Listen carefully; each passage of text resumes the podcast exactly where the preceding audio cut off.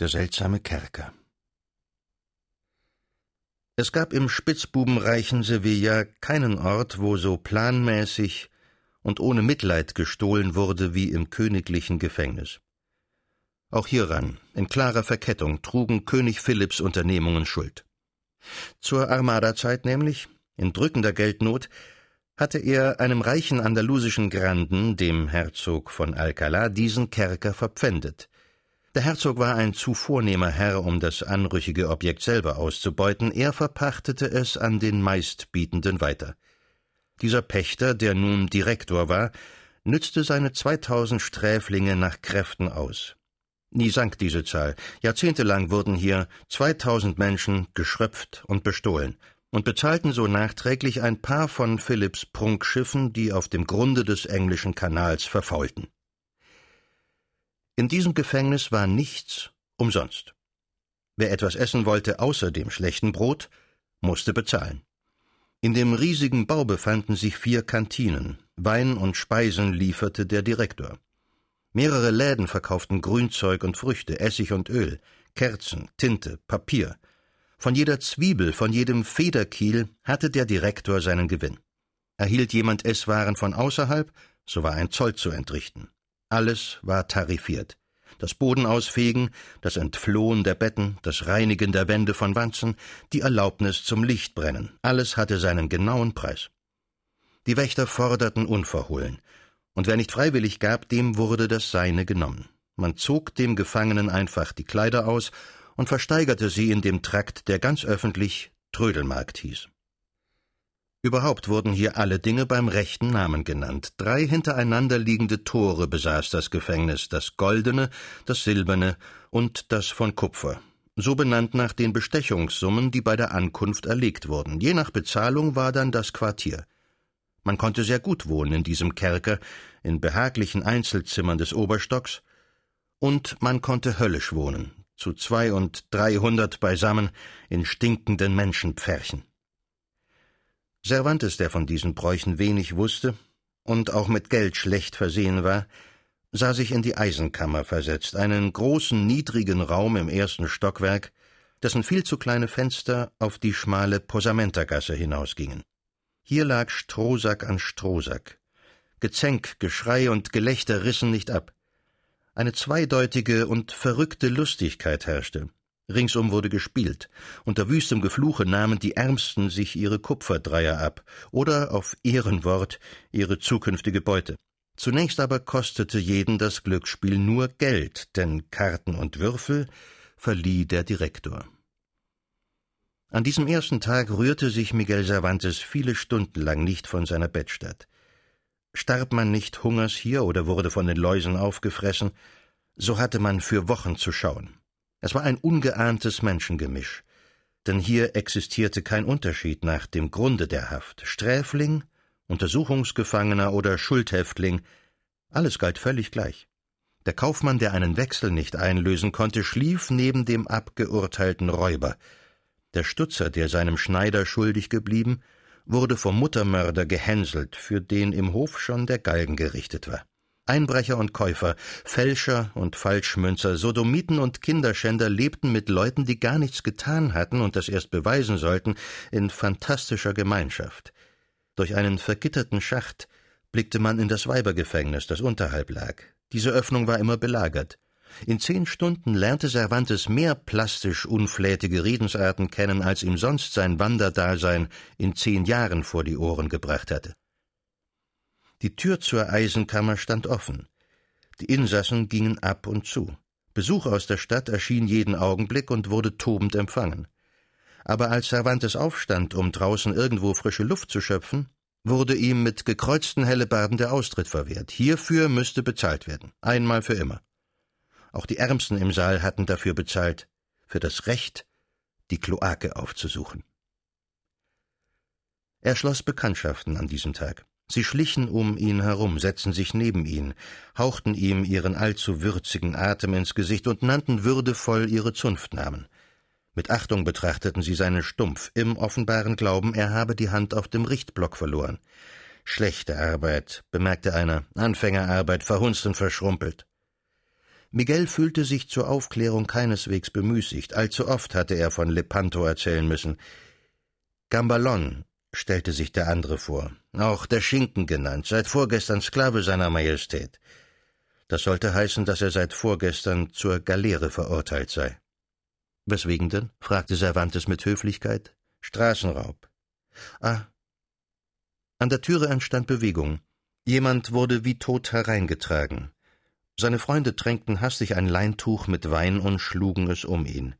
Gambalon erhob sich, indem er sich formvoll entschuldigte. Dies sei Polarte, ein besonders guter Kumpan, zu wöchentlich zweimaliger Auspeitschung verurteilt. Das Geld sei leider nicht aufzubringen gewesen, um den Foltermeister zu kaufen. Was denn das Vergehen des Herrn Polarte gewesen sei? Hat gesündigt mit dem, was man braucht. Und als Cervantes ihn fragend ansah, mit dem, was sich abnützt, variierte er kurz und empfahl sich von so viel Unkenntnis etwas peinlich berührt. Nacht- und Schlafenszeit kam, aber deshalb noch keine Ruhe. Durch den riesigen Bau schallte der Wächterruf Torschluss, Torschluss, Torschluss zum Dritten. Getrampel draußen, Gelächter, Geschrei. Ein Trompetenstoß folgte, donnernd schlugen die Tore zu. Der Saal übervölkerte sich. Viele von denen, die jetzt erschienen, hatte Cervantes tagsüber noch nicht erblickt. Alles drängte sich vor einen primitiven Altar, der ein mit Safranfarbe bemaltes Marienbild trug und darunter ein Lämpchen. Ein stämmiger Mensch, der seine Kappa so drapiert hatte, dass sie fiel wie eine Soutane, zündete zwei Wachskerzen an. Mit Erstaunen bemerkte Cervantes eine kurze Peitsche in seiner Hand. Wer sich noch auf dem Strohsack lümmelte oder sein Würfeln nicht unterbrach, den jagte er auf. Endlich sangen sie alle einstimmig das Salve mitsamt den Responsorien. Dann befahl der mit der Peitsche ein Ave Maria und vier Paternoster. Und die befremdliche Veranstaltung endete damit, dass der Chor aus vollem Halse brüllte Herr Jesus Christ, der du dein teures Blut für uns vergossen hast, habe Mitleid mit mir, denn ich bin ein armer Sünder. Es hallte und schallte gewaltig, die Worte schienen aus allen Mauern zu dringen. Es war auch so. Alle Gemeinschaftssäle waren gleichzeitig Schauplatz der gleichen Zeremonie. Dann klatschte der Chorführer mit seiner Peitsche, und im selben Augenblick öffnete sich auch schon die Tür und hereinstürzte, eine Moschuswolke vor sich hertreibend, ein Schwarm von dreißig oder vierzig Weibern, feinster Ausbruch von den Kompass und von der Calle del Agua. Es war offenbar, dass sie schon gewohnt waren, Nächte hier zu verbringen, zu kurzweiligem Trost. Unmöglich für den Neuling zu schlafen. Es herrschte nicht die mindeste Aufsicht. Jeder tat hier, was ihm gefiel, und tat es öffentlich mit Prahlerei.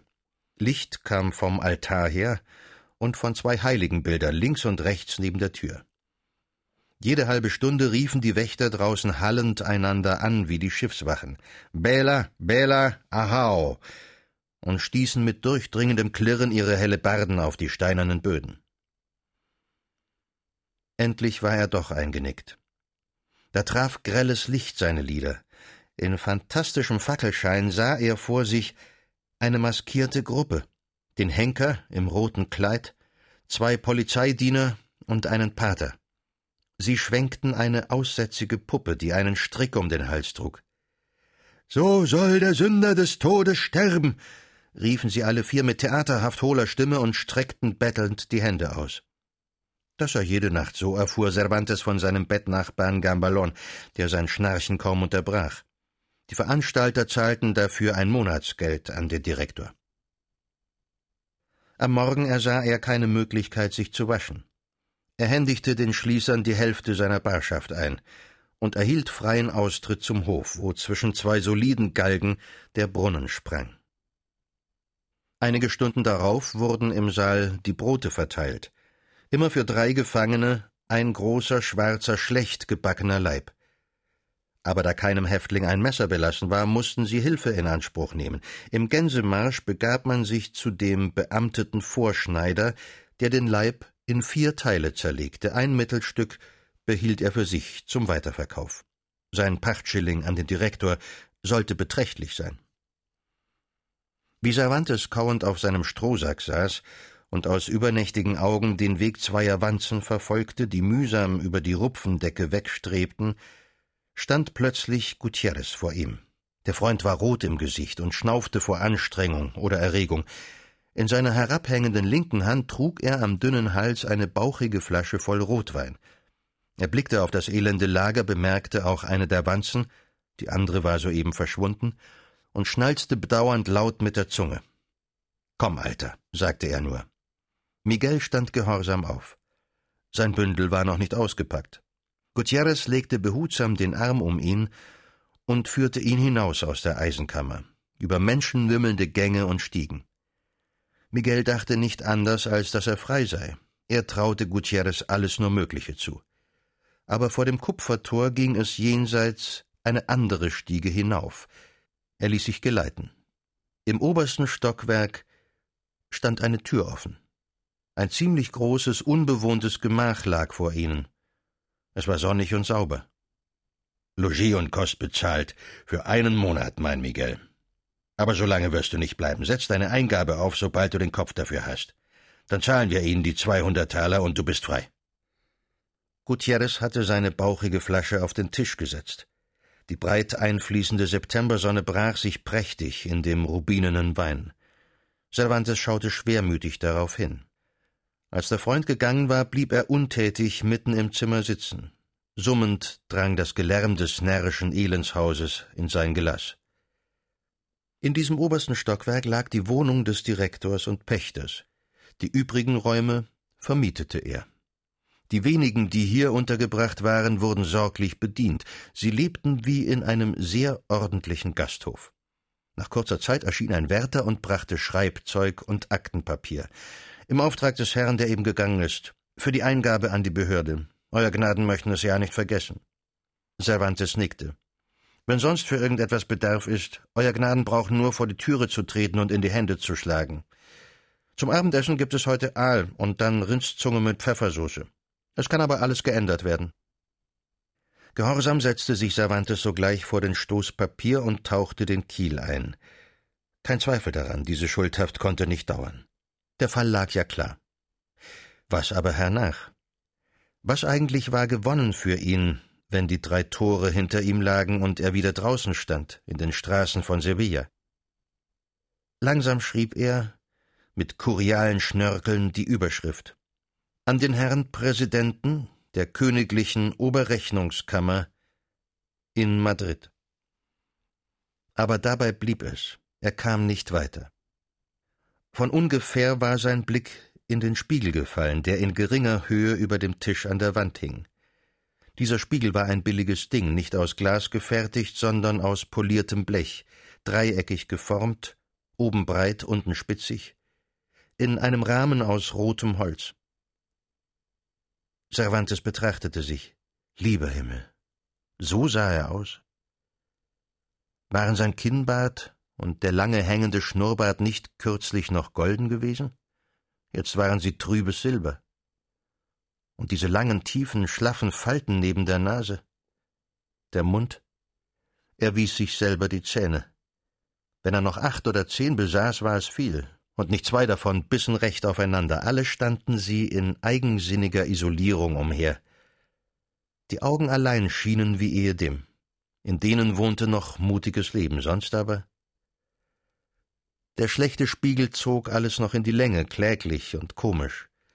Viele Monate hatte er sich nicht mehr selber beschaut, jetzt fand er ein melancholisches Vergnügen daran, zu studieren, was das Dasein übrig gelassen hatte von ihm.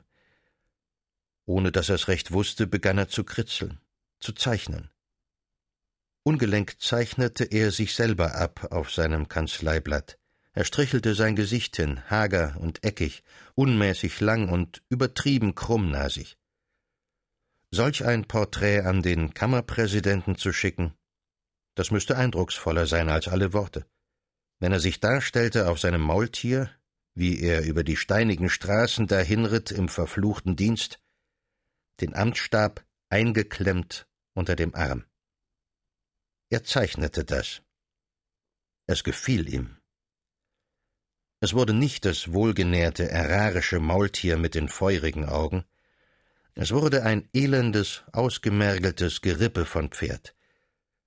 Er selber thronte darauf mit dürrem Leib, endlose Beine traurig herniederhängend. Dem Stab unterm Arm gab er keine runde Bekrönung, sondern ließ ihn spitz auslaufen, wie eine Lanze. Zur Lanze die Rüstung. Er bekleidete sich mit einer Art Panzer und mit einem helmartigen Gebilde, daran kein Visier war. Sporen jetzt noch an die Stiefel? Riesige Räder. Das war der Ritter, ihr Herren von der Rechnungskammer, der für eure Kassen auf Eroberung auszog im ausgesogenen Lande. Der Ritter. Endlich hatte er absteigen dürfen vom Gaul und saß bequem im Gefängnis. Endlich hatte er Muße. Eine sonderbare Art von Wohlbehagen überkam ihn, der gute Gutierrez, der ihm dazu verhalf. Einmal musste der Mensch sich noch selber beschauen, ehe er ins Grab hinunterstieg, das nicht mehr gar ferne sein konnte. Er begann in dem geräumigen Gemach auf und ab zu wandern, bemüht, Vergangenes zu sichten, zu klären. Aber es war zu viel. Alles ging wirr durcheinander. Ein ununterscheidbares Wogen von Hoffnung, Entschluss und Enttäuschung, neuem Anlauf, neuer Enttäuschung, Kirche, Meer oder Königshaus, Illusion und Enttäuschung. Ein Gerichtsvollzieher, verflucht, von Bauernfäusten mit Steinen beworfen. Glaubte er Gold in der Hand zu halten und tat er die Hand auf, so war es Kot. Die Venezianerin Gina stand mitten im Zimmer, tückisch lächelnd, aus weißem Gesicht. Don Juan d'Austrias Brief, Glückshoffnung seiner Jugend. Urteilsbrief zu langer Gefangenschaft. Illusion, Illusion, weitergezogen, bis man alt war und steif, Chimären vor Augen, Chimäre des Glücks, Chimäre der Freiheit. Einmal hielt er die Freiheit wirklich im Arm. Enttäuschung. Enttäuschung. Ach, ihre Gestalt war nicht schön. Die Gemeinheit warf sich zur Richterin auf über den, der in Träumen lebte. Es war nicht hell mehr im Zimmer. Er merkte es nicht. Der Wärter hatte Essen für ihn hingestellt. Er berührte es nicht. Er durchlief seine Jahre der Länge und Quere nach. Immer wieder kam er dieselben Straßen. Der Ritter schien sich selber entgegenzureiten wie ein Gespenst. Illusion und Traum. Traum vom indischen Amt, Gouverneur oder Richter. Traum vom Dichterruhm, der entschwebte. Traum vom ländlichen Frieden im Manchadorf. Aber hier stockte er. Der Zeit in Esquivias zu gedenken erfüllte ihn immer mit einer dunklen Beschämung. Lange hatte er sich Catalina nicht mehr vor Augen gestellt, obwohl sein Kind bei ihr aufwuchs, sein Kind. Eine Illusion auch dies Kind. Jetzt sah er sie vor sich mit ihren Büchern. Sie saß auf dem Boden, um sich verstreut all die zerlesenen Bände voll edlen Unsinns, an den sie glaubte, sah hunderttausend Katalinas im weiten Land, die an Hirngespinsten sich sättigten, letztem törichtem Nachhall großer Vergangenheit, an all diesen Olivantes und Clarians, die mit leuchtender Waffe Riesen und Zaubergeister zu Boden warfen. Nicht so war sein Held. Sein Held. Er trat an den Tisch. Im Flackerschein der entzündeten Kerze beschaute er sein primitives Bildnis. Nein, sein Ritter war kein holdseliger Jüngling, kein rosiger Cherub. Ein braver, klappriger Alter, ein bisschen närrisch geworden durch all den verschollenen Spuk. Müsste es nicht prächtig sein, so einen ausziehen zu lassen? Im Glauben, noch sei die Ritterzeit? Was für tolle und bittere Scherze, wenn er auf seiner knochigen Mähre durch das Spanien von heute ritt, durch die arme Mancha etwa, wo die Bauern sich um den Eierpreis sorgten, wenn er allenthalben Kampfesehren ersah und zu erlösende Unschuld, als ein rührender Narr, der ewig zu fassen meint, was ewig entschwebt und zergeht, und der überall seine Schläge bezieht, niedergeworfen wird, sich aufrichtet, weiterzieht, unenttäuschbar, mit starrem Greisenblick entgegen dem unverlöschlichen Schimmer der Illusion. Von unten hallte der Torschlussruf. Nun begann das plärrende Beten. Es drang durch Boden und Mauer, das Haus schütterte leicht vom tausendstimmigen Leiern der Ausgestoßenen. Er hörte es schon nicht mehr. Er ergriff seinen Kiel. Auf dem Blatt mit der Adresse des Präsidenten dicht unter dem gekritzelten Bildnis fing er zu schreiben an. Noch nicht lange ist's her, da lebte in einem Dorfe der Mancha, auf dessen Namen ich mich nicht besinnen mag, ein Hidalgo. Er war einer von denen, die einen Spieß und einen alten Lederschild im Waffenschrank haben, einen magern Klepper im Stall und ein Windspiel zur Jagd.